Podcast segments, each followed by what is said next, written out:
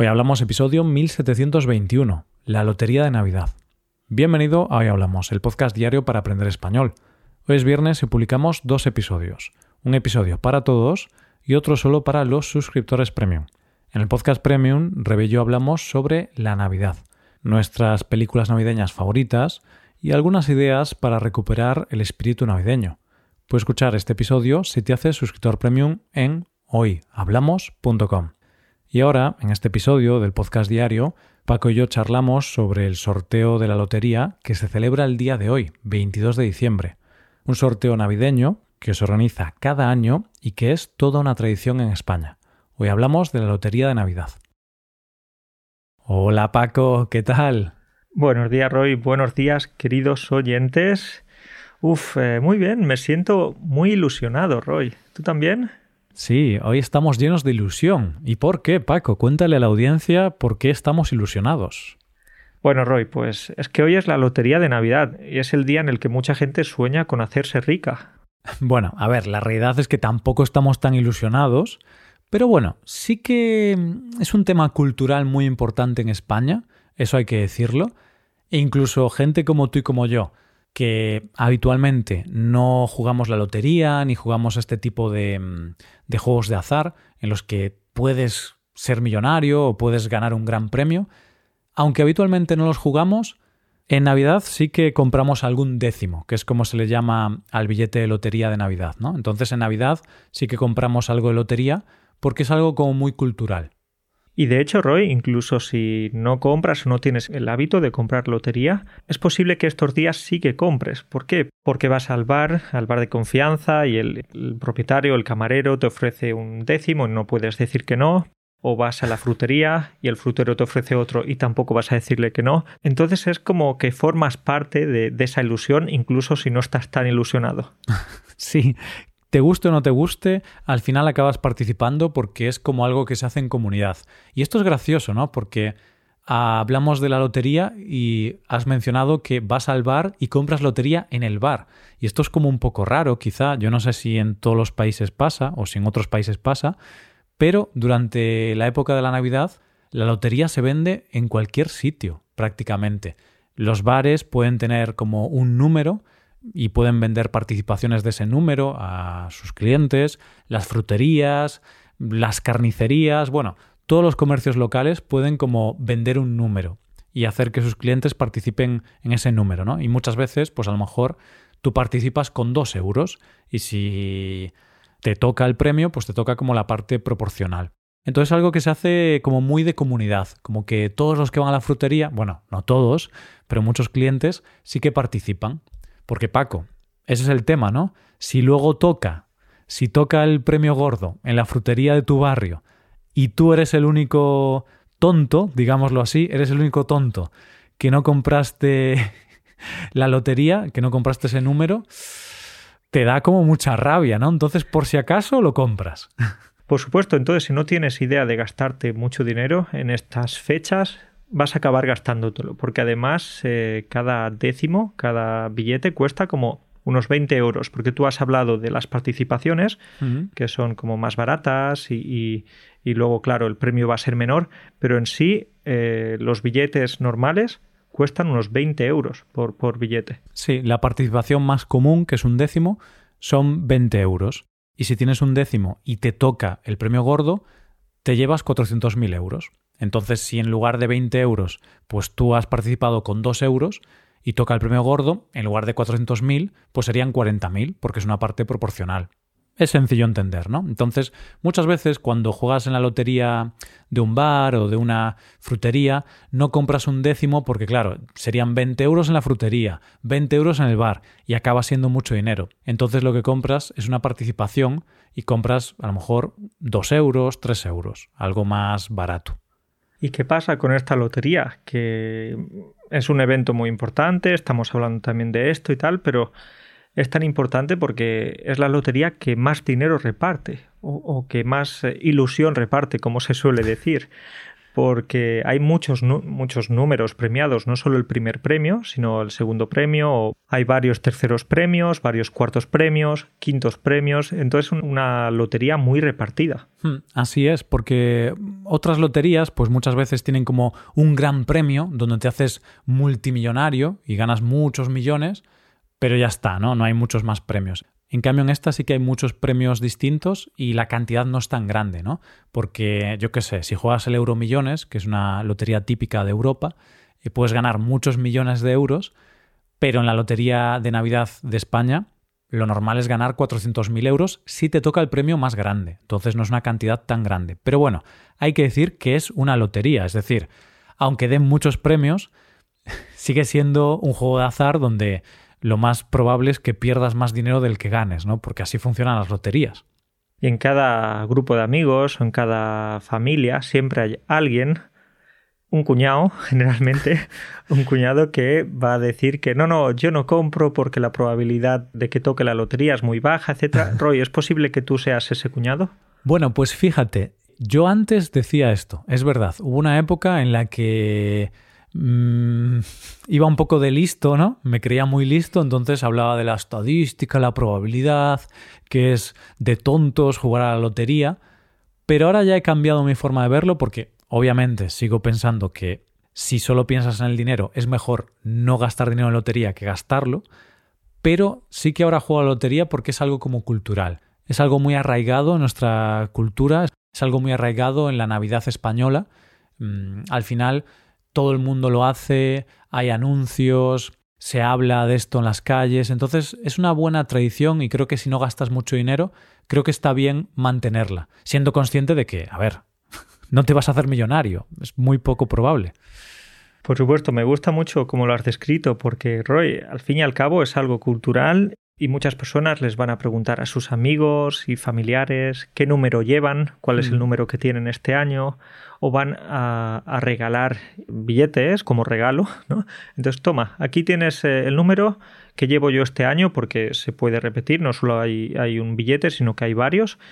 Entonces, eh, puede formar también parte del regalo de Navidad, ¿no? Claro, de hecho, esto es algo que hace mi tío. Mi tío tiene la tradición que cada año regala como una participación en un número. Entonces, si algún día toca ese número, espero que mi tío realmente nos dé el dinero, ¿no? Porque él nos envía una foto, dice, bueno, participáis con este número, ¿no? Porque no coincidimos para vernos antes del, antes del sorteo. Entonces, si algún día toca, espero que mi tío cumpla lo que ha prometido, si no, tendré que demandarlo. Y unos meses más tarde, tu tío os envía una foto diciendo, bueno, que ya estoy aquí, que estoy en Hawái, que tuve un problemita y tuve que, irme de España, ¿no? No, no, se fugó con el dinero. Claro, y esto que lo decimos de broma es algo que ocurre, ha ocurrido. Ha habido casos de gente pues que compartía un décimo, un billete de la lotería y bueno, una persona lo compraba y el resto decía, vale, yo participo, ¿no? Lo decías de palabra, a lo mejor ni siquiera se lo habías pagado todavía. Y luego tocó ese décimo en la lotería y la persona, dueña del décimo, decía que, ah, no, no, yo no compartía esto con nadie, no, no. Entonces lo iba a cobrar y se llevaba a esa persona todo el dinero y luego tenían que denunciar y al final ganaban, si tenían pruebas suficientes, ganaba el juicio las personas que decían que compartían el número, ¿no? Porque si tú compras un décimo y llegas a un acuerdo verbal, ¿no? De palabra con otra persona, pues si luego toca tienes que compartirlo. No porque tú lo tengas en tu mano ya dices, ala, esto ya es mío. No, amigo, habías llegado a un acuerdo antes. Sí, entonces el tema, la palabra tan repetida estos días que es la ilusión, compartir y todo eso está muy bien, pero luego cuando a alguien le toca la lotería, quizás esas palabras ya desaparecen del vocabulario. ¿eh? De hecho, esto es lo gracioso, porque mm, cuando hablamos de que es un tema muy importante en la cultura de España, es porque también cada año hay varios anuncios de la lotería que se ven en la tele, muchas veces salen en la televisión, y este anuncio siempre apela a la ilusión a compartir el dinero con los demás, historias de superación, como todo muy bonito. Pero luego, la realidad es que compartías el décimo con tus amigos hasta que, uy, tocó el décimo. No, no, ahora es mío solo. Ahí ya no, ya no quieres compartir, quieres compartir cuando no toca. Exacto, exacto. Y Roy, ahora que comentas esto de cuando no toca, cuando no toca la lotería, pues eh, se me pasan por la cabeza algunas frases típicas y tópicas de cuando sucede eso, cuando no nos toca. Entonces siempre vamos a intentar consolarnos y decir cosas como, bueno, lo más importante es que tenemos salud, eh, eh, el dinero no es tan importante y cosas así. Claro, intentas pensar en positivo y piensas esto, ¿no? Que el dinero no es tan importante, bueno, lo piensas ahora que no te ha tocado, pero hace dos días estabas todo ilusionado por ganar mucho dinero, ahora no te ha tocado, bueno, cambias de idea y dices, no, el dinero no es tan importante, pero me he gastado 3.000 euros en, en lotería para ver si me hacía millonario. Pero todo el mundo conoce historias, ¿no, Roy? De alguien a quien le ha tocado la lotería y al final no todo ha sido de color de rosa, sino todo lo contrario, ¿no? que, a lo mejor la historia no ha salido como todo el mundo esperaba. Esto es verdad. Eh, yo personalmente no conozco ninguna historia de, de una persona a la que le haya tocado la lotería, pero sí que he leído diferentes historias de personas que ganaron mucho dinero en la lotería y algunas de ellas pues acabaron arruinadas y están estas típicas encuestas o estos estudios que dicen que el 50% de las personas que ganan la lotería después de 5 años están arruinados. No recuerdo los datos, pero son cosas así, ¿no? Entonces yo, cuando no me toca la lotería, pienso en estos estudios. Pienso, ¿qué más da? Porque aunque te toque, a los 5 años, según estos estudios, ya habré gastado todo el dinero y ya estaré arruinado. Vuelves a la casilla de salida. Exacto, y el que no se consuela es porque no quiere, ¿no? Así que piensas en eso. Pero Roy, te decía antes esto de que todos conocemos a alguien que ha ganado la lotería, y quizás no todos, pero yo sí. Porque, por ejemplo, una persona del pueblo ganó la lotería y la historia acabó mal. La historia acabó mal porque hubo algunos problemas con la familia, algunos familiares y amigos iban mucho a su casa para pedirle dinero. Oye, ¿puedes, eh, ¿puedes prestarme 100 euros porque se me ha olvidado la cartera y tengo que pagar la compra en el supermercado? Entonces la gente se aprovechaba de esa persona y resulta que después de unos cuantos años no había mucho dinero en su cuenta bancaria, ¿eh? Claro, es que es un tema bastante complicado, ¿eh? Porque, a ver, claro, no sé si en el caso de la Lotería de la Navidad es tan complicado, en el sentido de que, aunque es mucho dinero, 400.000 euros, si luego restas los impuestos, te quedan 320.000 euros. Y a ver, es mucho dinero, pero creo que, por ejemplo, no es tanto dinero como para dejar de trabajar en España. Porque mm. para ponernos un poco en situación, 320.000 euros, con eso puedes comprarte un piso en Madrid, por ejemplo, o en Barcelona. O en Vigo, mi ciudad natal, que es una ciudad más pequeña y donde no es tan caro comprar un piso, vale, puedes comprar una casa quizá. No una casa muy grande, pero una casa con un jardín. Pero ya está, te gastarías todo el dinero y tendrías una casa. Pero claro, tienes que seguir trabajando para, para comer y tal. Entonces, te ayuda, por supuesto, pero no te cambia la vida, creo. Sí, bueno, si te compras un, una cabaña en el medio del campo, pues es posible que sí, que, no tengas que trabajar de nuevo, ¿no? Podría ser, claro. Vas a un pueblecillo de 5.000 habitantes y ahí puedes comprarte una casa por 100.000 o 150.000 euros y con el resto del dinero, pues vives de eso. Tienes unas vacas, unas gallinas, unas ovejas y vives de una forma más tradicional. Sí, es decir, con una casita pequeñita en un pueblo, unos animales, ya tienes para al menos bastantes años. Pero como tú dices, esos 300.000 o 400.000 euros no te van a, solucionar toda la vida. No es como la lotería de euromillones, que ahí sí que te pueden tocar muchos millones y ahí, te retiras, te jubilas eh, al día siguiente. Y ahí ya es complicada la situación, porque, a ver, a ti te toca la lotería de Navidad, 300.000 euros te compras una casa y ya está. Ya, ya no hay más dinero y no pasa nada. Y si vienen tus amigos y familiares a pedirte dinero, les dices, mira, me compré una casa. No hay dinero. Y no es una casa tampoco súper lujosa. Te compras una casa normal. Pero en cambio, si te tocan 3 millones, 30 millones, a veces en euromillones, por poner un ejemplo, pues hay premios muy jugosos, muy, muy grandes. Claro, ahí cambia mucho, ¿no? Porque tus amigos, tus familiares pueden pensar, bueno, ¿Qué más le da a esta persona darme 100.000 euros? Si ahora tiene 30 millones, es como calderilla, ¿no? No, no es nada para ti. Entonces creo que ahí sí que tu vida mmm, se complica.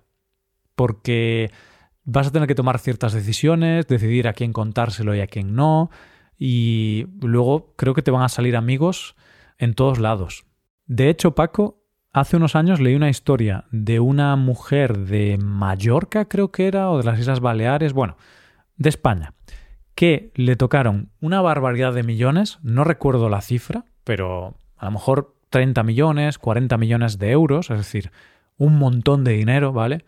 Y claro, cuando recibió ese premio, decidió guardarlo en secreto, no se lo contó a nadie y además, para que la gente de su entorno no sospechase, siguió trabajando durante dos años en su trabajo convencional. Tenía un trabajo normal en una mm. oficina y siguió trabajando para que nadie sospechase. Y luego ya sí que, bueno, se creó como una historia, se inventó una historia para explicar a la gente por qué dejaba de trabajar, pero nunca contó la, la verdad. Y ahora es una persona que, según bueno, nunca no, ¿no, Roy? Es decir, tú ya conoces la historia. sí, pero es anónima, es una historia anónima. Es decir, hubo un periodista que la entrevistó y tal, pero no sabemos quién es esta persona. Entonces, se mantienen en el anonimato. Y supongo que fue por esto, porque claro, de repente tienes 30 millones, quizá tu familia, tus amigos y tal creen que deberías darles dinero y ahí puede ser un gran problema para, para tu vida, para tu círculo social, porque a lo mejor se destruye tu círculo social. Sí, estoy contigo, Roy, pero por ejemplo, ¿no crees que, que si te tocan 30 millones, 40 millones, 2 millones, lo que sea, ¿no?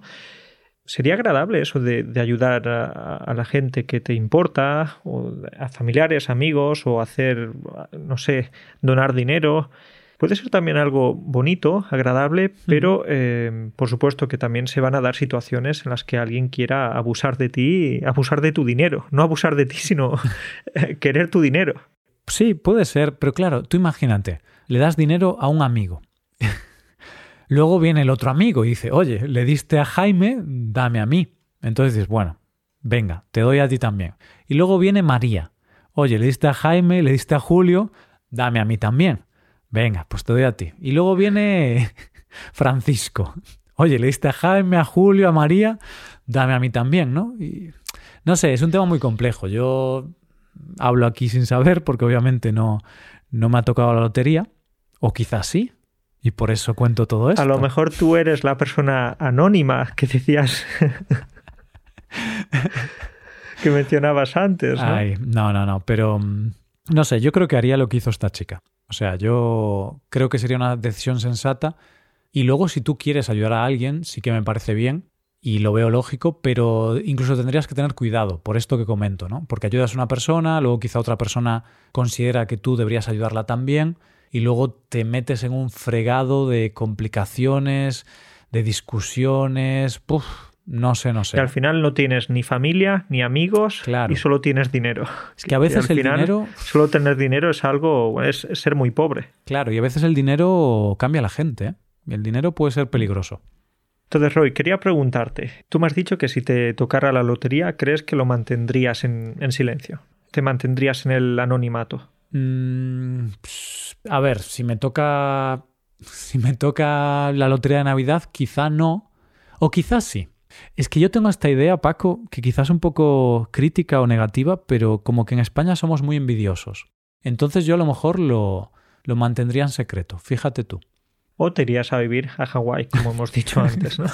Pero claro, es que te hago esta pregunta porque las respuestas de las personas que, que, son entrevistadas cuando ya se sabe el número premiado y los periodistas, los medios de comunicación van a las administraciones de lotería, la gente sale a la calle con las botellas de champán, etcétera, pues las respuestas típicas son como, bueno, pues yo taparía agujeros, hmm. eh, utilizaría este dinero para pagar deudas, eh, pagaría la hipoteca de la casa, etcétera.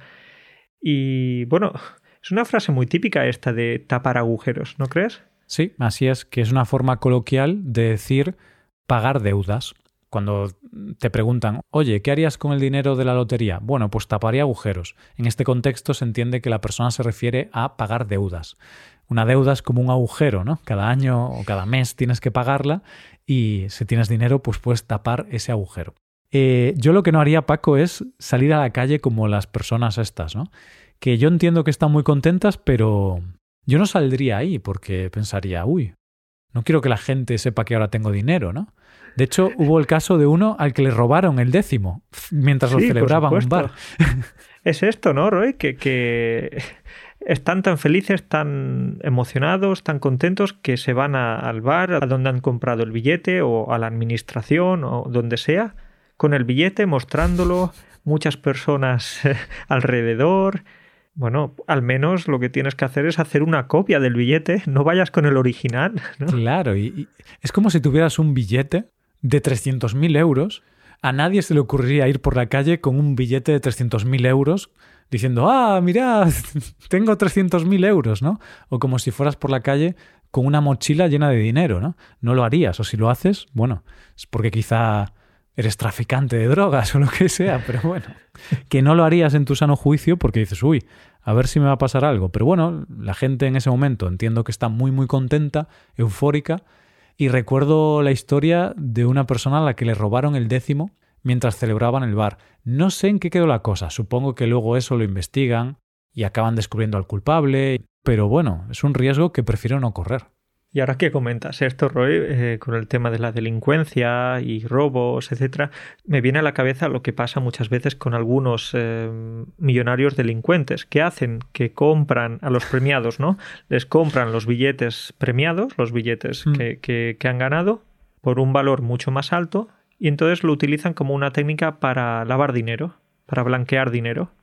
Es verdad, es como una técnica de lavado de dinero. No sé si todavía hoy en día funciona, desconozco si, si tienen ya medidas para evitar esto, pero sí que antes era muy típico una persona que al final acabaron deteniendo y, y condenando por corrupción y resulta que en su historia le había tocado la lotería como diez veces. Y piensas, joder, qué buena suerte tenía este señor, ¿no? Que cada año le tocaba la lotería.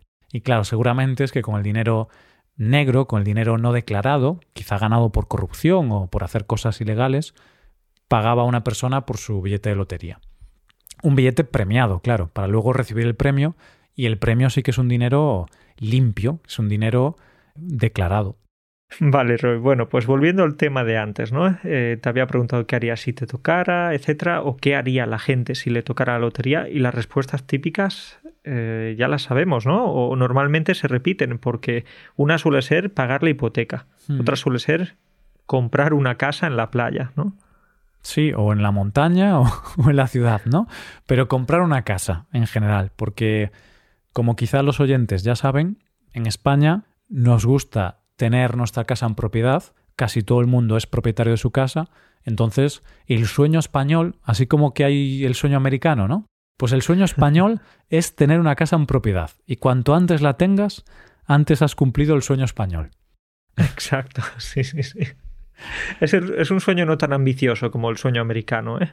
Sí, pero quizá más fácil de lograr. Aunque bueno, hoy en día, con los precios de la vivienda en España, quizá el sueño español se está desvaneciendo también. Pero bueno, eso ya es otro tema. Ahora cambiamos la casa por el coche. El sueño español ya es tener un coche. O bueno, o cambia el coche por patinete eléctrico. Quizá es a lo único a lo que podemos. a lo que los jóvenes pueden aspirar ahora, ¿no? Bueno, da igual. Eh, volviendo al tema, que ya me estoy poniendo aquí muy filosófico. Volviendo al tema de qué harías si te tocara la lotería, mucha gente dice esto de pagar la hipoteca, comprar una casa, comprar un coche también, es algo muy típico, y yo creo que una respuesta también muy habitual es hacer un gran viaje como un viaje muy, muy costoso, muy grande, un buen crucero, ir a Estados Unidos, ir a Japón. Esos viajes que sabes que te valen 5.000 o 10.000 euros y claro, si no tienes los suficientes ingresos es difícil que te puedas permitir un viaje de este tipo o es un viaje que haces una vez en la vida solo. Entonces, si recibes un premio como este, pues dices, venga, aprovecho para hacer ese viaje que siempre he querido hacer. Imagínate que a ese viaje eh, a Japón, te llevas a los hijos, a los tíos, a los primos, etc. etcétera. El premio, la mitad del premio ya se ha ido, ¿eh? Claro, por eso a veces compartirlo no es tan buena idea. Entonces, para concluir este episodio, Paco, te voy a preguntar qué harías tú si te tocase la lotería de Navidad, que son 320.000 euros. Uf, tengo muchas ideas y no quiero parecer aquí como Gandhi, ¿no? Pero creo que una de las cosas sería ayudar a mi padre a acabar su casa y también, bueno, pues eh, invertir un poquito, algunas vacaciones más largas, etcétera. Pero creo que lo de la inversión y el ahorro sería también importante, porque muchas veces decimos esto de comprar una casa, comprar un coche, viajes, etcétera, pero se nos olvida lo otro, ¿no? Creo que tú estás de acuerdo. Claro, yo ya sabes que tengo una visión un poco alternativa de estas cosas. Yo no haría nada. ¿Mm? Yo... No, no, no ayudarías a tu familia, no... Si lo necesitasen, sí, pero yo tengo la suerte de que mi familia no necesita ayuda económica, entonces para mí no tendría sentido ayudarles económicamente.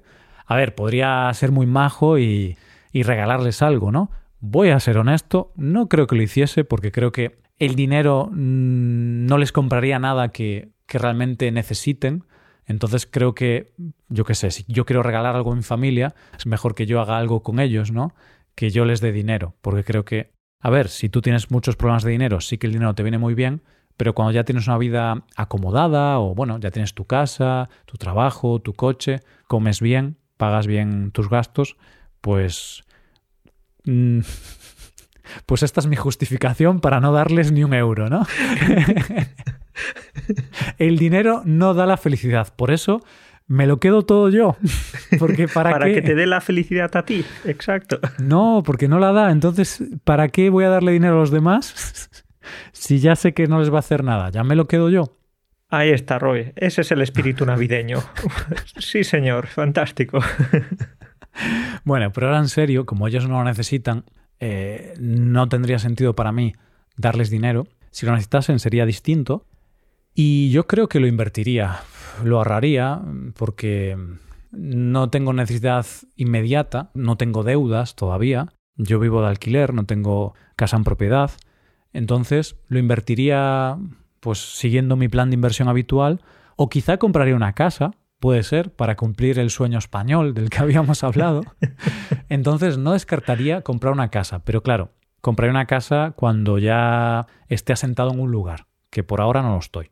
Muy bien, pues Roy, fíjate aquí hablando de nuestros planes eh, futuros, de qué haríamos si nos tocara la lotería. Y he dicho planes futuros, ¿no? Planes muy hipotéticos o irreales, porque si no compramos lotería es difícil que nos toque.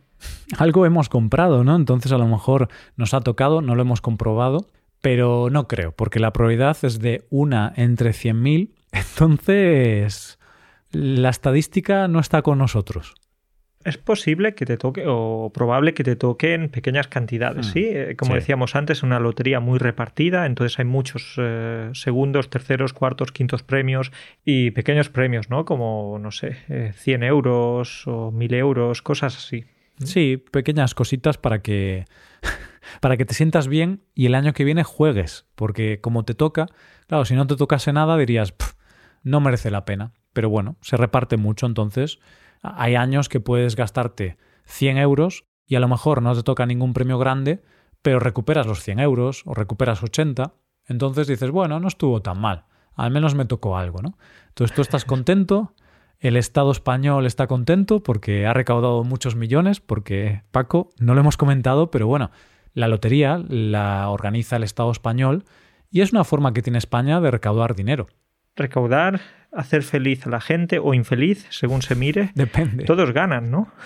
Sí, puede ser, ¿no? Algunos no ganan porque a veces pierdes. Solo hay uno que siempre gana, ¿no? Que es la banca, el que organiza la, lotería.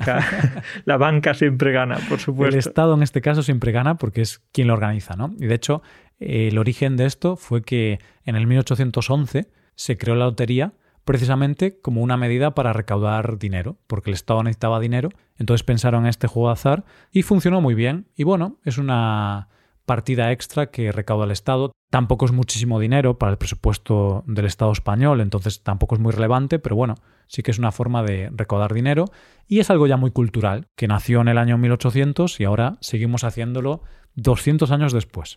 Vale, Roy, pues venga, nos comprometemos eh, aquí la semana que viene diremos si nos ha tocado algo. Más probable es que no, pero, pero eso. A ver qué pasa. Venga, pues la semana que viene lo hablamos, Paco. Pero yo no soy muy optimista. Así que no creo que nos haya tocado mucho. Tampoco he jugado mucho, ¿eh? Tengo unos pocos números solo. Bueno, pues igualmente, podremos repetir la frase si no nos toca nada, la frase de mm, lo importante es la salud, y es así, totalmente. Venga, pues nada, Paco, un placer como siempre. Feliz Navidad, porque dentro de un par de días ya es Nochebuena. Espero que lo pases muy bien con tu familia, con tus amigos. Muchas gracias, Roy. Feliz Navidad a ti, a los tuyos, a todos nuestros oyentes que, que la celebren. Y paz y amor. Paz y amor. Y dinero. Y dinero, claro que sí. Venga, nos vemos. Chao. Un abrazo para todos. Chao, chao.